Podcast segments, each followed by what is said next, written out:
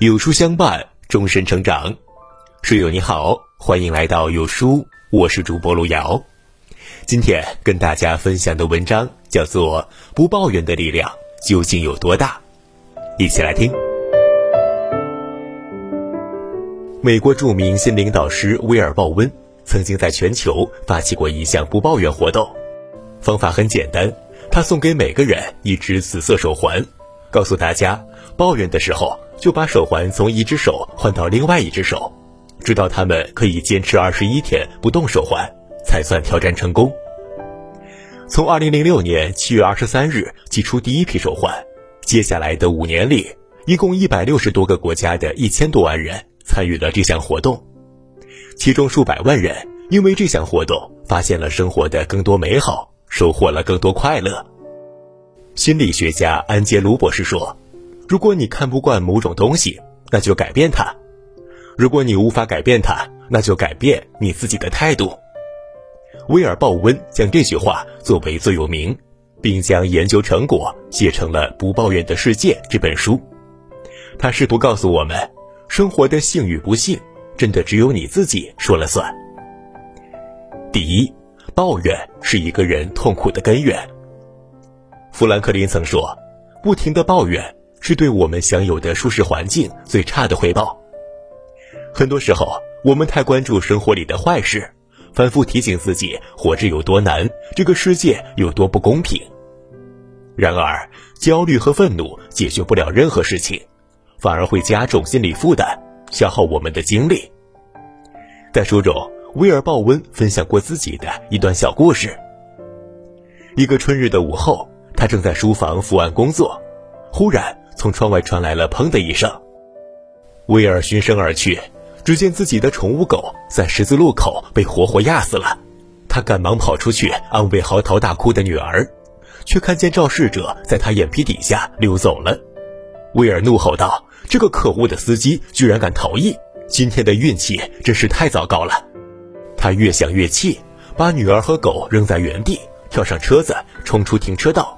在坎坷不平的路上飙车，拼命地追肇事者。结果，等他追上司机，司机不仅不认错，还差点动手打了他。之后几天里，他脑子里一直出现司机的丑陋嘴脸，不停地想：那个人真是太嚣张了，我怎么这么倒霉啊？负面情绪像海水一样蔓延，威尔一连好几天吃不香，睡不好，他只想着咒骂司机。完全忘了通过法律途径为自己讨回公道，也记不得当时自己超速开车差点发生车祸。过了很久，威尔通过心理修复慢慢走了出来，才意识到抱怨的危害性。他把人的精力聚焦在问题上，而非解决问题上。在生活中，我们时常和威尔一样，但凡有些不如意就满腹牢骚，遇到一点挫折就怨声载道。结果往往是我们越憎恶生活，生活就越差。威尔举过一个有趣的例子，他说，在堪萨斯市有几个女性朋友组成了一个治疗小组，她们每周聚会，一边喝着小酒，一边痛斥丈夫们的种种劣行。结果一年之后，她们不仅没有彼此治愈，家庭生活反而更加糟糕，甚至有的人提出了离婚。威尔说。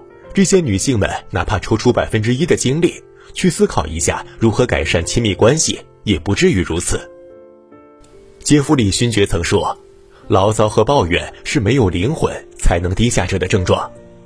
遇到困难只顾着表达不满和愤怒，不仅容易激化矛盾，还会让事情往更坏的方向发展。很多时候啊，生活本不难，是我们用悲观偏执的思维让生活变难了。”第二。与其抱怨，不如行动。有这样的一则寓言故事：两位建筑工人一起吃午饭，其中一个打开了自己的饭盒，说：“天哪，又是肉卷三明治，我讨厌它！”一连好几天，他都烦躁地说：“我受够了，每天都是肉卷三明治。”另外一个人终于忍不住了，便问他：“为什么不让你太太给你做些别的呢？”这人说：“哦，我的午饭都是自己做的。”威尔用这个小故事告诉我们：生活由自己创造，幸福与否全都掌握在自己手里。心理学上有一个强者思维，意思是说，当你面对挫折时，先别急着质问命运，而是去想一想应该怎么办。当你把抱怨转变为行动，你会发现事情远没有那么糟糕。威尔的朋友曾分享过这样一件事情：当时他们公司更改了语音邮件系统，员工们接收邮件不再需要输入密码，而是要对着电话听筒说，收取信息。可这项改革很不理想，办公室嘈杂或者说话者发音不准，系统就会不停报错。有一位女同事在反复说收取信息失败后，开始冲着听筒发飙，反复埋怨这项改革。威尔的朋友也遇到了类似的情况，可他首先想到的是如何改回密码系统，让工作顺利进行。一段时间后，他终于找回了系统回退方法，可以通过输入密码接收邮件，工作效率大大提升。当大家都学着修正系统时，那位女同事依然不停地对着电话大喊：“这个系统真是糟糕透顶，简直是一堆没用的垃圾。”威尔的朋友想去帮他改系统，可他怒气上头，直接拒绝了这番好意。两年之后，这位女同事就被辞退了，而威尔的朋友则升职加薪，成为了业务骨干。著名的费斯汀格理论指出，生活中百分之十由发生在你身上的事情组成，而另外的百分之九十则由你对所发生事情如何反应决定。也就是说，人生中仅有百分之十的事情。是我们无法左右的，而另外的百分之九十却掌握在自己手中。与其抱怨，不如行动。第三，不抱怨的力量有多大呢？在书中几百个案例中，下面这个小故事最受欢迎。某天，威尔前往康威市的途中，无意间瞥见路边的一块广告牌，上面写着：“如果你快乐，就按喇叭。”他不屑的一笑。心想，做这块牌子的人未免太幼稚了吧。几周之后的一个星期天，他载着两岁的女儿又经过这里，忽然广告牌从车边闪过，威尔想都没想就按下了喇叭，因为他感觉和女儿在一起很开心。之后的一段日子，威尔发现自己居然开始期待那个路段，甚至还没看到广告牌，光想想就觉得很开心。生活上遇到麻烦、心情低落的时候，他总是会开车去广告牌那里按一下喇叭。而最神奇的是，每次按完喇叭之后，他的心情会马上变好，不再纠结于烦恼。为了弄清楚是谁立的牌子，威尔在附近走访，找到了这块牌子的主人。那是一对老夫妻，丈夫是一名退休教练，而妻子则是一名癌症晚期患者。老头告诉威尔。当妻子确诊后，他们一度陷入了绝望中。可后来，老头想通了，他觉得疾病虽然可怕，但只要内心快乐，活着的每一天都有意义。